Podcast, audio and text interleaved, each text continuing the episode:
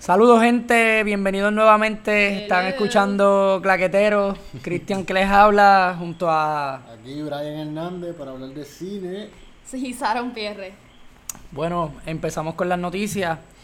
Eh, recibí la, recibimos todos la triste noticia de que Disney va a hacer un reboot de Pirates of the Caribbean y que no pretende contar con Johnny Depp.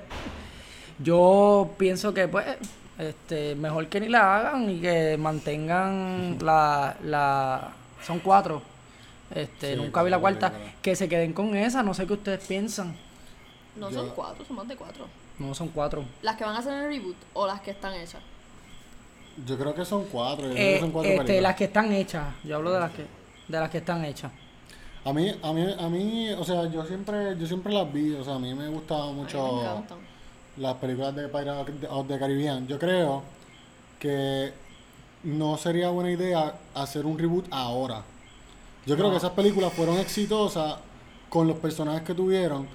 Entonces, sacar a Johnny Depp, crear otro Jack Sparrow, como que la gente no lo va no lo va a tomar bien. Quizás no va a ser igual de exitosa que, que, que las anteriores. Es que, sí, es que es tan icónico Johnny Depp como Jack Sparrow.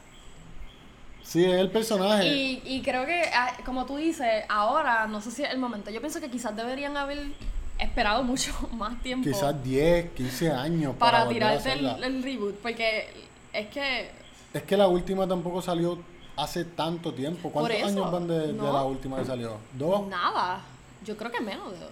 La cosa es, es como es como tú crear ahora que tiraron la última película de Wolverine y ahora pues hacer otro X otro Wolverine. Eh, empezar el, el mismo personaje con otra persona. Como si tú de repente dijeras, ya no vamos a hacer películas de Iron Man, que están, lo último que salió fue los Avengers y lo interpretó Ro- Robert Downey Jr. Y entonces, un año después, no, ya vamos a salir de él, vamos a empezar la, la, la historia de nuevo. Sí, Como se- que no le encuentro el sentido. Se siente un poquito como cuando te cambiaban un actor en una serie de momento y te lo hacían como que, como que, ah, no se van a dar cuenta y te cambian al actor sin decir nada y es el mismo personaje y tú te quedas como, espérate, pero ¿qué pasó aquí? Y creo que se sentiría un poco así porque, ajá, no pasó nada desde que estas películas salieron. y Pero eso lo hicieron con Spider-Man también, que... Y Sí. Andrew Garfield era bastante bueno también. Como que a mí me gustaron las de Andrew Garfield. Ok, que pero, pero lo que pasa es que la historia de Spider-Man, de la forma que la escribieron, ya, ya Spider-Man tenía una historia en cómics, Claro. ¿entiendes? Que no la siguieron. Pirates de Caribbean es una película que la historia no estaba escrita, ¿entiendes? La, hacen y la hicieron así. Es basado sí, en sí, el no, de no hay cómics ni nada. Y, y para mí que también... No hay una historia que seguir que ya está escrita desde mucho antes. Pero entonces, con Spider-Man, no hacen la historia como es y deciden, ok, vamos a hacerla bien entonces. Hacen eh, con, con este otro muchacho que a mí, en realidad, no estuvo mal, pero a mí no me gustó. ¿Cuál? El, el segundo... Andrew el Garfield. Ajá. Y a mí no me gustó tampoco. Ahora, ahora Tom Holland a mí me gusta. A mí me gusta. Y Tom, Tom, Tom Holland me gusta mucho también. Además de que da el feeling más de que es un adolescente y esto, y pues cae Sí, mejor con el es- personaje. Sí, y como es el, el, el personaje de Spider-Man en los cómics, Pero, que están como... pero eh, mira, volviendo a, a Pirates of the Caribbean, yo, nos creo que no. Va a ser no- raro. sí, es, es, es raro para las personas que seguían la saga y qué sé yo, o sea, no, Es que no cambiar piénsalo, un personaje así porque sí. Y piénsalo, ¿cómo, cómo va a ser, ver una película de, Spy- de Pirates of the Caribbean? Mira, me iba a decir Spider-Man. De Pirates of the Sin Caribbean Johnny sin Johnny Depp. Sin Jack Sparrow, que es Johnny Depp. Exacto, y, y aunque lo recasten y hagan otra persona como Jack Sparrow, no va a ser lo mismo. Sí, es como yo dije, mejor que no la hagan. Y bueno, se, se siente como que va a fracasar de- desde el Sí. get-go. Quién sabe, maybe no, pero se siente como que tiene todo en contra. ¿y esa es la única noticia o hay alguna otra por ahí? No, yo creo que eso es lo único que sobresalió. Ya es que- hablamos un ahí y nos envolvimos. Bueno, pues esta semana estrenó Bohemian Rhapsody eh, sobre la legendaria banda Queen y el legendario Freddie Mercury. Este, la vimos. Acabamos de verla, salimos de directito que- del cine para a acá. comentarle y a traerle información Sí, y eh. crítica a ustedes. Está dirigida por Brian Singer, pero cuéntame, Sara, ¿qué fue lo que pasó con los directores? Bueno, pues, ajá, Fox originalmente consiguió a Brian Singer para que dirigiera esta película, pero aparentemente él, él tenía un comportamiento bien errático durante la filmación de la película, la producción. Él faltaba un montón y hasta le llegó a tirar con cosas al objeto, al actor principal que es Rami Malek. Ajá, Rami, sí. Malek. Rami o Rami, yo también tengo esa duda. Y Sí, no sé bien cómo es que lo, se pronuncia, pero así. Either way, Malek, Malek, Malek, Malek. Malek, por eso, pero no sé si es Raimi o ¿Quién Rami, fue pero el whatever. que lo Pero- reemplaza? Ajá, entonces, bueno, de hecho, el Brian Singer llegó a estar abs- ausente tres días corridos, de que no hizo nada, no, no fue para nada al set. Y me parece que el cinematógrafo o el director de fotografía Mm. fue el que tuvo que en esos tres días coger el, si mal no recuerdo, era él, el que tuvo que coger la batuta esos tres días y ponerse a dirigir la Mm. película. Y al final Fox se cansó de, de que él se comportara así y lo sustituyeron porque les quedaban como realmente dos dos semanas de grabación y lo sustituyeron por Dexter Fletcher, el que dirigió Eddie the Eagle. Este director, este Brian Singer. Brian Singer, este, él había dirigido X-Men. Sí, él ha dirigido varias de este, X-Men. la fue productor de la del 2014, a- este productor de Superman. No sé, hay algo ahí que está, ese tipo de películas tienen eh, un parecido.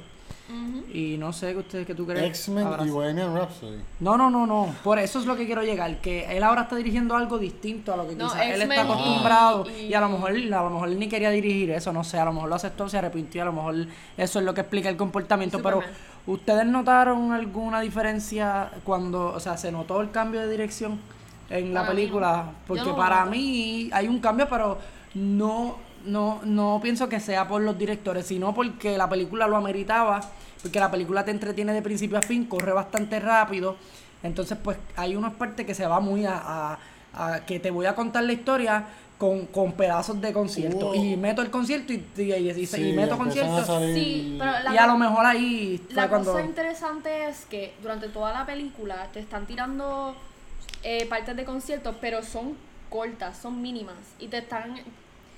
Te enseñan como que, ah, en tal sitio, en tal sitio, un shot, un shot, un- como que ellos entariman en diferentes sitios, pero no son largos realmente. Es como un montaje de diferentes sitios y plap, y ya, y seguimos con la historia, qué sé yo. Pero estuvo muy interesante cuando más adelante sí los muestran Sí, yo, yo siento. Hubo, unos un, buenos minutos en concierto totalmente. hubo un momento en la película que, que yo sentí como que se puso lenta. A mí me estuvo entreteniendo y de repente me empezó a dar como sueño. Como en el medio. Y sí, y entonces de repente como que vuelve a coger, ya cuando entran en la parte de, de las relaciones que él lleva con, con, con sus amistades, que son la banda Queen y, y con, su, con su esposa. Este, pero no sé, ¿qué, qué les parece? Ust- ¿Ustedes creen que tuvo algún efecto negativo el cambio de directores durante la película? Yo no lo noté, Yo no- yo no honestamente. creo, no. Y no creo porque también, digo, y pues quizás es mala mía, quizás otras personas pueden notarlo, pero yo no lo noté. Y creo que eso tiene que, mucho que ver con el sentido de que la película, como no la graban realmente en orden, Ajá. pues no es como que de, ah, de tal punto en adelante fue que cambiaron de director. Como que no, está difícil tú poder, tú sabes, de- determinar eso. Pero en general, o sea, la vamos a hablar, vamos a hablar de las tomas, vamos a hablar de la cámara. ¿Qué, qué les pareció? ¿Ustedes creen que, que Oye, pero, los pero, pero vean acá, estamos para- empezando a hablar, pero, pero, ¿les gustó o no? Sí, la película me gustó, me- eh, es entretenida, es un documental, es como también un documental Es biográfico. que está retratando eh, muchos aspectos de la banda y, y especialmente de, de esta figura de Freddie Mercury. Este y sí, me gusta cómo explica también cada, eh, te da una pistita de cómo se creó cada canción. Eso me hubiese gustado todo- saberlo un poco más a fondo porque lo muestra así tan sencillo como es la vida, como estar así mirando en el patio el cielo y de momento pues se me vino la tonada, voy al piano. Sí, a mí, a mí me gustó mucho también, me gustó eso, sí, que te enseñaban como el surgimiento y no necesariamente te ponían de todas las canciones, ellos grabando en el estudio, mira, vamos a grabar esta, pero con, con simplemente que ellos empezaran a tocar la... la Ajá, y rápido el beat en el concierto. Y rápido, paps, y ya lo- y cambiaban. me gustó- Y eso me gustó porque era el hint y tú sabes, eh, uno, se, uno se envolvía y decía, ah, ya yo sé qué canción están hablando. Y pa. A mí, a mí también me gustó la película. Eh, yo siento que le dieron el tiempo necesario a las relaciones. O sea, son muchas relaciones las que van corriendo. Sí. Entonces, si te metes en una. Digo, hay una relación que fue durante toda la película, que es la de él con su esposa. Con Mary. Que a mí me encantó. Yo, yo creo que eso Yo es creo que como ellos, que. ellos, ellos se iban a casar. Eso está bien, ellos lo dejan ahí como bien va- vague, como Yo bien... creo- yo creo que no están. Yo casados. creo, yo creo que sí. Yo creo Yo que creo ellos que se no. casaron. Sí, yo creo que porque entonces vivi- este, tenía la cuestión de que ella lo esperaba y todo, yo creo que sí. Lo que pasó fue que esa parte no la... Pero pa- es que, es que... Bueno, pero antes de esto, para, para, no caer en los spoilers. Pero vamos a hablar un poquito del... algo. Pues dale. Yo siento que es la relación entre ellos dos es como que el ancla de la ¿Entre película. quién? De Mary y, De Mary y y Freddy. Freddy. Y Freddy, que son Yo creo que esa es interpretados la por... relación eh, él por es Malik, Ra- Malek. Malek, Malek Malek, y la muchacha que hace de... De Mary. Te digo ahora. Lucy Boynton. Este. Y yo creo que esa relación es como que el ancla de la película. Sí, Sí. está la historia del músico, de la banda, pero yo siento que esa relación fue como que sumamente importante para, para el disfrute de la película. Oh, sí, O sea, definitivamente. fue, fue como que lo principal para mí. Sí, y, y, y me gustó mucho cómo jugaron con esa relación. Bueno, digo, es biográfico. so- Hay quienes creen que nunca- segura- esto pasó así, pero en vida real, ¿verdad? No fue que se inventaron Bueno, completamente esta relación. hay que pero me, me gusta mucho, me gusta mucho cómo la, cómo la trataron en la película. La cuestión de las relaciones es bien importante y me parece que sí, que le dieron el tiempo necesario y que corrieron, o sea, no, no hay muchas dudas. Hay que ver si en la vida real él se casó con ella para ahí concluir. Eso no... Eso habría que... No, ay, nunca se- Habría que hacer el research, pero si entonces él nunca se casó con ella, pues eventualmente por eso es que en la película no hay escena de boda, pero... No, eh, lo podemos explicar un poquito más cuando entremos en la parte Exacto, de los spoilers. para no entrar en los spoilers, este, en cuanto, podemos decir que en cuanto a guion está muy bien, ¿no? Porque entonces estamos hablando Sí. de que todo corrió... Sí, vemos a este tipo jocoso que te mantiene entretenido todo el tiempo en la película. Eh, digo, no es jocoso, el tipo es un odioso, la verdad. Ni tanto, tiene... ti- eh, No, yo lo veo no. humano, yo veo que tiene de es todo lo que... humano, ajá, es todo muy lo humano, que es una persona, somos. es una persona bien, Es- es como tú, bien- no Pero es sé, como- o sea, con muchas tú fallas, pero es un genio de la música también, bien inteligente Sí, cuando a viene la música. Y es el trabajo que le dedicaba a sus producciones. Oh, sí. Ese es el- eso, ese, ese La- con la pasión. clave. Y yo creo que con el la que tipo él no tenía, él no, él, él no tenía vergüenza en sí, No. o sea, él no le importaba y, y hacía sus cosas por... Sí, y él- así es como... Digo, sí él- sentía vergüenza, pero eso lo hablamos después. Él, él era él, tú sabes, Bueno, sí, quizás du- lo de la cuestión del siempre. cambio de nombre, que, que, que eso es un dato que los que no son fan de Freddie Mercury desconocen. ¿Tú eres fan de Este, Freddie Mercury? Y yo no, yo no lo conozco, en verdad, no puedo decir que soy fan. Lo conocía, claro, conocía a Queen y los éxitos, pero nada más allá. Y eso del nombre, pues, pues Yo me hizo entender un poco más la, la, la forma en que hablaba y, y, y esto, pues, que la misma película te muestra con la familia. Eso también me pareció bien interesante que tocara el tema de ese vínculo familiar. Sí, de verdad, de verdad Y no que- es mucho, es lo necesario. Exacto, es que con cada relación la película toca lo necesario. Lo necesario. Y hablando de la porque, fotografía, Porque realmente las relaciones son lo que llevan esta película. Exactamente. Realmente. sí, ese es el hilo conductor. Es que no es la historia de Queen, es la historia de Freddie Mercury. Sí, exacto. Pero te da ahí una- un poquito para que... Es un sí, poco, pero la historia No, claro, porque es no puedes contar, Freddie no puedes contar la historia de Freddy, de Freddy sin Queen. Sin tocar Queen, exacto. Esa, esa- pero, esa fue su vida. pero básicamente es la historia de Freddy. Como lo mismo al revés, ¿no? No podrías este, hablar de Queen sin tocar. Claro. Claro, sí, están bien vinculados. Anyway, Este, fotografía. nada, para mí muy linda todo, todo. Me gustaron Sí. los colores, me encantaron muchas cosas con la cámara, muchos eh, movimientos, como hay algo que él mira y eso usualmente, si en una película te pongo al actor haciendo el cambio de mirada, cuando lo voy a representar así con la cámara, eh, como point Cuando, of view, Ajá, exacto, point of view. pues el movimiento lo hacen como un paneo bien, Explica, explica lo que es paneo.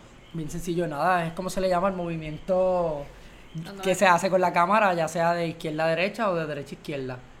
Si tú quieres identificarlo escrito, tienes que poner el paneo de izquierda a derecha o paneo de derecha a izquierda. Pero eh, fue distinto. No sé si es que fue, no sé, pero me gustó. Él miraba así. y, pues, y igual la- la- en la escena final, que no quiero dar detalles, pero ahí también hay mucho. Hubo- Sí, un momento ah, en la hubo- película- Hubo tomas bien interesantes. definitivamente. Hubo un momento en la que película que yo sentía que utilizaban demasiados paneos. Pero de repente como que me puse a pensar y es que en todas eran conversaciones largas. Que entonces tirándolos de aquí para sí, allá, de aquí para allá, como the que iba, iba a ser bien cansón ser- para el espectador. Pero de repente utilizaban un paneo para sacarte de la rutina del cambio de cámara y caía de nuevo en tiempo, ¿entiendes? Y creo que lo usaron bastante bien. Por lo menos yo no tengo quejas con la cámara. Yo tampoco, para nada. De hecho, habían cosas bien interesantes. Hubo una que eh, al final, que, que, digo, no es un spoiler, pero que el, la cámara pasa, bueno, muchas veces, actually, pasa como a través Por de el, cosas. por el público. Que, Ajá. que, que tú de- que uno se queda, ¿cómo pasaron la cámara por ahí? Porque en verdad que Sí, sí. Es que fue un dron. Eso lo veremos. Ah, bueno, es verdad. ¿Tú crees En que es un dron? Quizá, quizá. su- puede ser. Meter un dron por esa multitud está bien difícil. Bueno, Este, en cuanto al sonido, está buena también porque está jugando todo el tiempo con la misma música de Queen. So, del sonido, no sé si tenga La música, algún eso, eso, comentario. eso, eso es otra parte importante. Yo sentí como un throwback, o sea, yo no, yo no estuve vivo para cuando, para cuando la banda de Queen, pero mi papá tacho. era fanático El mío también. de, de todo tipo de rock de ese el tiempo. mío también. Entonces yo me iba con mi papá todos los domingos y lo que escuchaba era eso. Entonces ver esta película, escuchar todas esas canciones fue como que, oh, que estoy volviendo Sí, atrás. para y mí se fue- sentía bien. Que para mí eso sí me, me, me transportó de A tu niñez. a yo chiquita y yo decir y yo no estuve ajá en ese momento en el que en el que ellos estaban bien pegados y bien de moda y pero al vivirlo a través de mi papá porque mi papá me ponía todas esas canciones en la radio cuando estábamos en el carro y en casa y todo eso y él ponía los conciertos en la televisión que pasaban y a todo volumen tú sabes un sábado por la noche y estaba la casa toda con Queen o con ACDC o con que esta decir es nostalgia. Nostalgia, gracias. Nostalgia. Es bien nostálgico, que aunque no estuve viva para ese momento, lo sentí la nostalgia porque me llevó a mi niña. Y creo que eso trató muy bien, esta película y con la música y con todo, con el guion y todo, trata muy bien lo que es- representa la música para las personas, lo que puede hacer la música. Y me fui bien deep, pero el poder de la música lo, Claro, lo toca claro. muy bien. Y te es un feeling que te, no sé, uno sale sintiéndose bien de Sí, la tú- película. yo, tú- yo sentí que estaba en un concierto, que, que, que- o sea, este, para mí, esas películas son las que te recuerdan como que tú sales de ahí y tú puedes, maldita sea, porque mi vida no fue así, como que, así como que, porque se le, bueno, ahí te no lo pintan así de rápido, no sabemos cuánto se tardaron en que, le, en que este tipo se quisiera reunir con ellos. El, el primer productor que los busca, si los Mm, quiere ver. Bueno, ellos, van poniendo las fechas a través de la película, pero yo creo que Claro. Son bien pocas. Básicamente Ah, la película es sí. desde el 70 hasta el como hasta 85, corre Ajá. esa- 84, esos 15 años. por ahí. 85. Sí. Pero, pero ellos subieron bastante rápido. Sí. O sea, ellos pegaron a, a las millas. Por eso sí, con lo de las giras en Estados Unidos, todo eso, pe- según la película, ¿no? Este, nada, no sé si ¿Qué, quieren. qué me dicen de, de la actuación de Rami? Rami Malek. Muy buena, Ay, me yo creo que él fue a la tumba de Freddie Mercury y hizo un par de cositas allí, sacrificó un cabro o algo para que se le metiera el... No, este... El espíritu. él, él lo hizo muy bien, de verdad, y Lo estaba viendo bien, una yo me lo creí, entrevista... yo, yo me creí que él era Freddie Mercury. que no pude este verla así completa, pero el, el- la cuestión de los dientes, pues los dientes estaban puestos ahí. Eso no son los dientes Claro, de él. sí. en- y él parece que ensayó todo con los dientes, bla, bla. Y quizás eso fue lo más difícil de pa- para él, ¿no? Tener esos dientes ahí. Y, o a lo mejor no, no sé. Ahí habría que buscar. Pero muy buena, muy buena. Yo creo que en Yo cuestiones de actuaciones todo, todo yo siento estuvo- que él se metió bien adentro del personaje. Oh, O sí. sea, No sabemos ni si era fan, a lo mejor era fan. bueno, puede ser. O- o Este, salió hecho fan Supuestamente él ahora. le mandó, supuestamente le mandó unos videos a los de Queen de verdad Ah. de él cantando para que ellos lo vieran, pero actually, que es un dato curioso. Pero ellos no pudieron abrir el video porque no les bajaba del como que no sé si lo mandó por email o del celular y cuando él se reunió con ellos, porque él se lleva a reunir con los de Queen de verdad, él lo vieron frente a él y él pues tú pudo ver la reacción de ellos él cantando. Y Ok, ese es fun el fact. fun fact de hoy. No, Ah, que- esto es fun, esto es fun. Ese es fun. O sea, que él tenía el coaching de los que quedan vivos de Queen. No. De verdad que Bueno. no sé si, no sé si hizo el coaching. Lo más pero- seguro, él, él, pero- él les preguntó a ellos, mira, en verdad me parezco a, a Cristian le escribió, Freddy". Cristian le escribió a, a, a Malek y él le Digo, es lo que yo él haría. y tú tienes, tú tienes bagaje actoral. Tú, tú no has dicho que tú eres actriz también, Sara. Este, que No, tú yo- harías yo- eso. Si tú ves a los que full, conocieron a Freddy en full. vida. Sí, yo le haría entrevistas y hablaría con Y ellos. ese research, pues, obviamente, él lo tuvo que haber hecho. Y por eso a lo mejor se votó. No sabemos, creen que lo nominen. ¿Quién? Bla, No bla, sé. no sabemos, pero está bueno. Y en cuanto a edición, pues esta película corrió ahí más o menos el guion y la edición. Yo La creo que muy- muy divertido, sí, claro, porque Ok, Eso. yo, yo creo que en términos generales la película está muy bien hecha. A mí me gustó, me la disfruté, este, y está entretenida. Sí. La película está buena. Sí, a mí también me gustó y no sé si queremos entrar ahora a los spoilers para decir cuáles Vamos a fueron entrar, nuestras partes favoritas. Spoiler alert, Spoiler alert. Ok, Cuéntame, Sara. spoiler. Tu- Cuéntame, Sara. Tu Ah, escena favorita, tu... Aquí, ah, No te spoiler. puedo decir ahora mismo cuál sería mi escena favorita, pero algo que me gustó mucho O que no te gustó. fue que ellos sostuvieron, como, como dije eh, anteriormente, que ellos tuvieron pequeños clips de conciertos, pero no eran largos. Realmente, pero al final es completamente El el concierto, completo que hicieron en Live Aid, ¿verdad? Live Aid. Live, Live Aid, Aid. sí. Este, La película termina y- con el, y- ese y concierto. creo que el- no sé cómo les funcionó, porque cualquier otra película hace esto y tú te aburres. Sí, porque fue, Porque- fue bastante larga la escena. Sí, lar- larguísima por una película en el cual uno juega con el tiempo y con la elipsis, pero en esta película te pusieron como casi como real time, tú sabes, lo que porque era un set de 20 minutos lo que iban a cantar. Tú estabas dentro del concierto. Sí, tú viste el realidad. concierto completo que ellos dieron en Live Aid. Y en eh, me estuvo bien curioso que les funcionó, porque yo no me aburrí en ningún momento. Y cambiaban a, clips y yo, fíjate, yo estuve pensando en todo el momento, algo va a pasar, algo va a pasar en el concierto, algo, porque como lo dejaron tanto tiempo y usualmente eso es lo que hacen, y ponían a la gente observando en Sí, los pubs, como- el crowd allí, en las casas, y yo decía, "Diablo, va a pasar algo, qué sé yo, que él no se le vaya el gallito y no pueda cantar más. O, Ya él sabía que estaba enfermo. yo también, entonces pues, eso. pues yo dije, coño, va a, pas- va a pasar algo, pero no pasó. Y me estuvo bien interesante que aunque no pasó nada así que, que tú esperabas y viste el concierto completo, le funcionó. A mí, a mí me. Yo estuve leyendo críticas de, de la película. ¿Ok? Y muchas de las críticas dicen que en la película no se tomaron riesgo este, respecto a cámara. Pero entonces. Y, y, y en la película como tal, que no fue una película arriesgada, fue una película al montón, dicen. Pero entonces yo me pongo a ver estas cosas.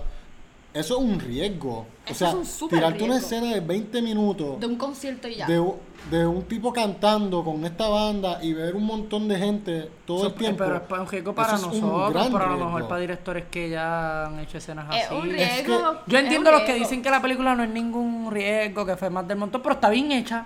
Y es como tú hacer un disco pop que sea más del montón, pero que está bien hecho y que eh, me Claro, gusta, pero, pero pero bueno. quizás sí. para el director no es un riesgo, pero para tú entretener a la audiencia 20 minutos con la misma escena, eso es un riesgo gigantesco. Sí, ahí es que tomó la decisión de cómo contarlo, el de la edición, Y- etcétera. pero yo siento que, porque como les dije, yo para mí yo tenía tomas que yo decía, contra, esa toma, la cámara ahí, no lo hubiese pensado. Ajá.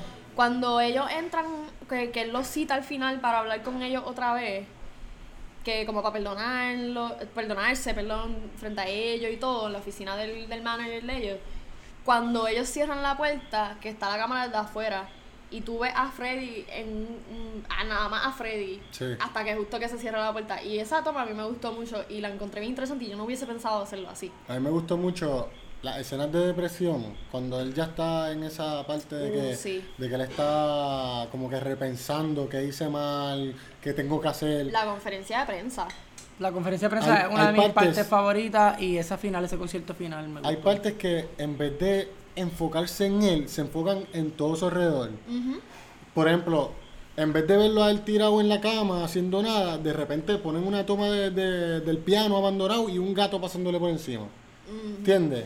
Son, cosi- son detallitos Son- que ayudan mucho en, en la película. La película está bien, tiene Bien muchos pensada. detalles. Está bien Muchos pensada. eh, detalles, Dios mío, Detalle, Pablo. detalle. Detalles. ¿Tú qué crees? La escena que... ¿Cuál es tu parte favorita, Bueno, Cristian? ya la dije, la, la, explícala. las partes de la, de la de la conferencia de prensa y el concierto final también. Este, pero hubo una parte que no entendí qué quisieron decir con ese detalle. Ahí es lo que quisieron decir es que ahí es que él se da cuenta de su bisexualidad cuando él está cuelga el teléfono y mira así porque vio un tipo que entró Él al se baño de da los cuenta, por- hombres. sí, esa es la primera vez que él se da cuenta. Esa es la primera vez que él dice como que bien- contra, me como, gustan los mm, hombres. Sí, y por eso esa, esa- el- hay un detalle también que es la primera vez que no me acuerdo, una de las fiestas que hicieron y fue bastante al principio que Paul le sirve solamente champán a él. Y, el- Ajá, eh, y sí. Roger fue como que a que le echara también y no le echa. Y ahí es que tú empiezas a ver como que, mm, mm, porque él siempre está tratando de drogarlo, siempre lo está emborrachando.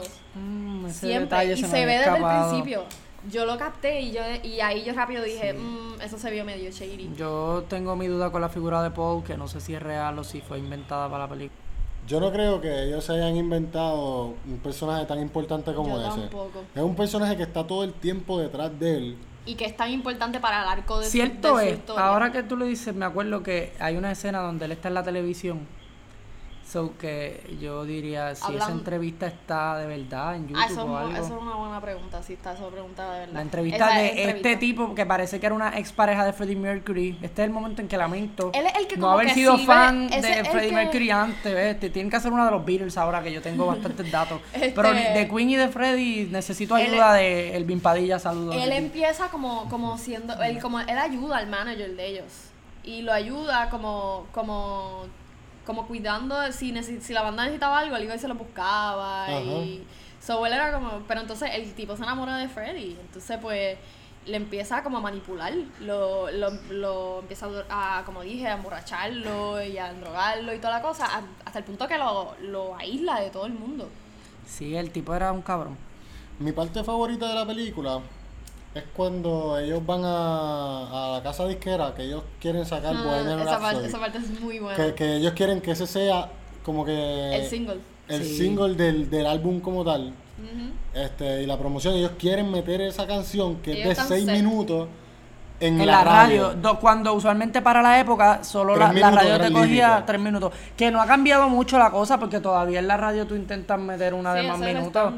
Y, lo que pasa es que ahora yo creo que te perdonan. Pero, cuatro, pero me no gusta sé. mucho que ellos deciden, ellos deciden este que esa es la que quieren. Y de repente el tipo les dice que no, que esa no, qué sé yo. Y ellos dicen, ok, pues tú vas a ser recordado como el tipo que dejó ir pasar, como, como el tipo que dejó pasar Queen.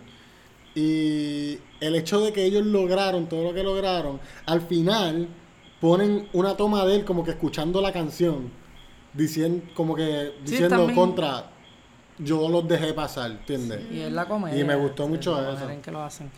No, y, Bueno. y este. Ah, lo que estamos hablando de que se, se casó, no. Él no se logra casar con, con Mary. Porque el, el anillo que ella siempre tiene es el que él le. Cuando le pide no matrimonio. sé, él le que- pide que matrimonio, pero no se llegan a casar. No llegan, por eso no está la y escena. ella siempre se queda con. Por eso también otros hints que ella siempre se queda con su apellido, Mary Austin. Oh. Y nunca lo coge. Y lo que pasa es que él, pues, eso es un sim- para él era como si estuvieran casados, pero realmente ella nunca, nunca se casaron. Y Este, concluyendo, ¿cuánto le dan?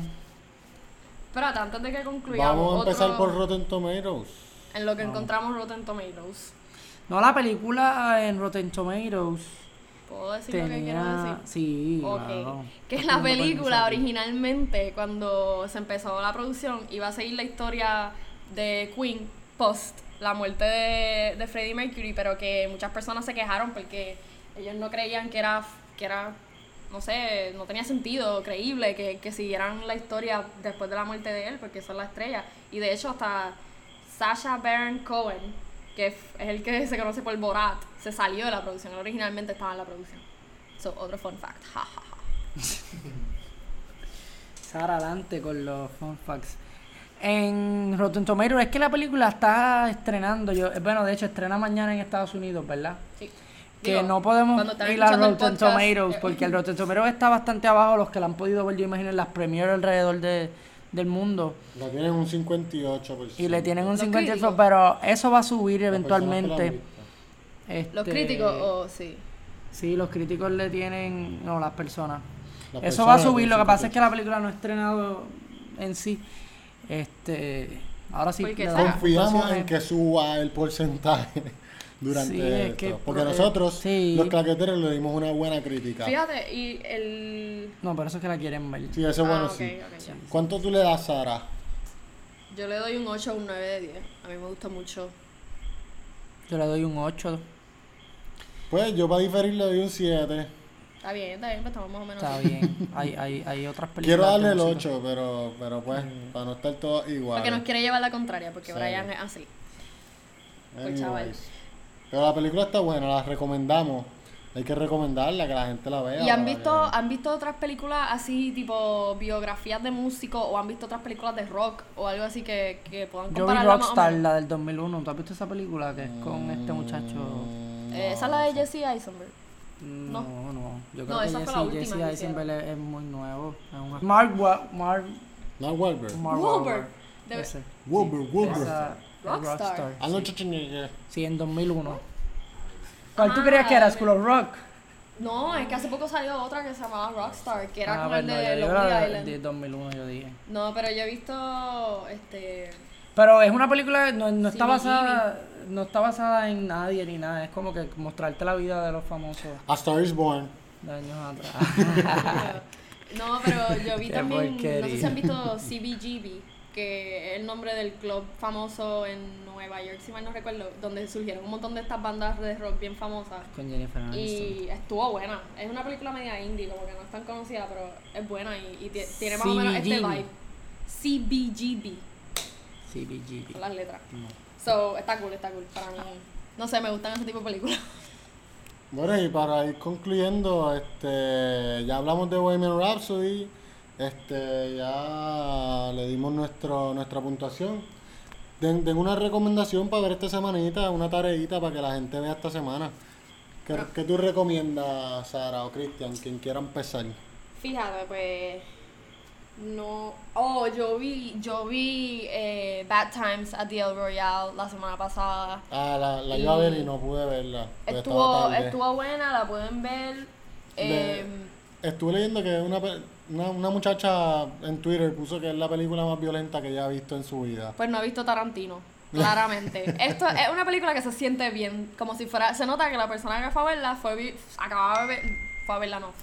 La que la escribió y eso. Este, acababa de ver una película de Tarantino, porque el feel es el mismo. Pero estuvo buena. No le llega a Tarantino, obviamente. Pero. Pero estuvo buena. So recomiendo esa. ¿Y tú, Cristian, tu recomendación? La mía. La tuya. La tuya. Nada, Bohemian Rhapsody es una película que sobre las es musical, es sobre la vida de este Freddie Mercury. Chico, pero. Por esa línea es que quiero irme. Ah, ajá, este, Hay varias. Está. no se rían. Ya esa la recomendamos todo. Exacto. Claro, que es que no quiero decirlo, quiero es que la línea de este tipo de películas así, que son basadas, que te cuentan la historia, estoy tratando de, de acordarme sea, ahora. Yo sé que está Amadeus, vean Amadeus, es sobre Ah, la vida de Mozart. Esa es la recomendación. Sí, esa es como la principal, pero estoy tratando de acordarme de otras películas Digo, que, que toquen la vida de algún músico. ah, ya, bueno, vean música, Selena. Los que no han visto Selena, pues Selena está buena también. Está bien. Brian, la tuya. Jersey Boys también toca. Ok, te llegó la inspiración, te llegó, te llegó. Sí, también este, no, mentira. Y hay otra que es de la vida de este muchacho, este. Ay, Dios mío. El que canta yo, You Are My Sunshine, este. No, no es James Brown. Shannon Brown. No.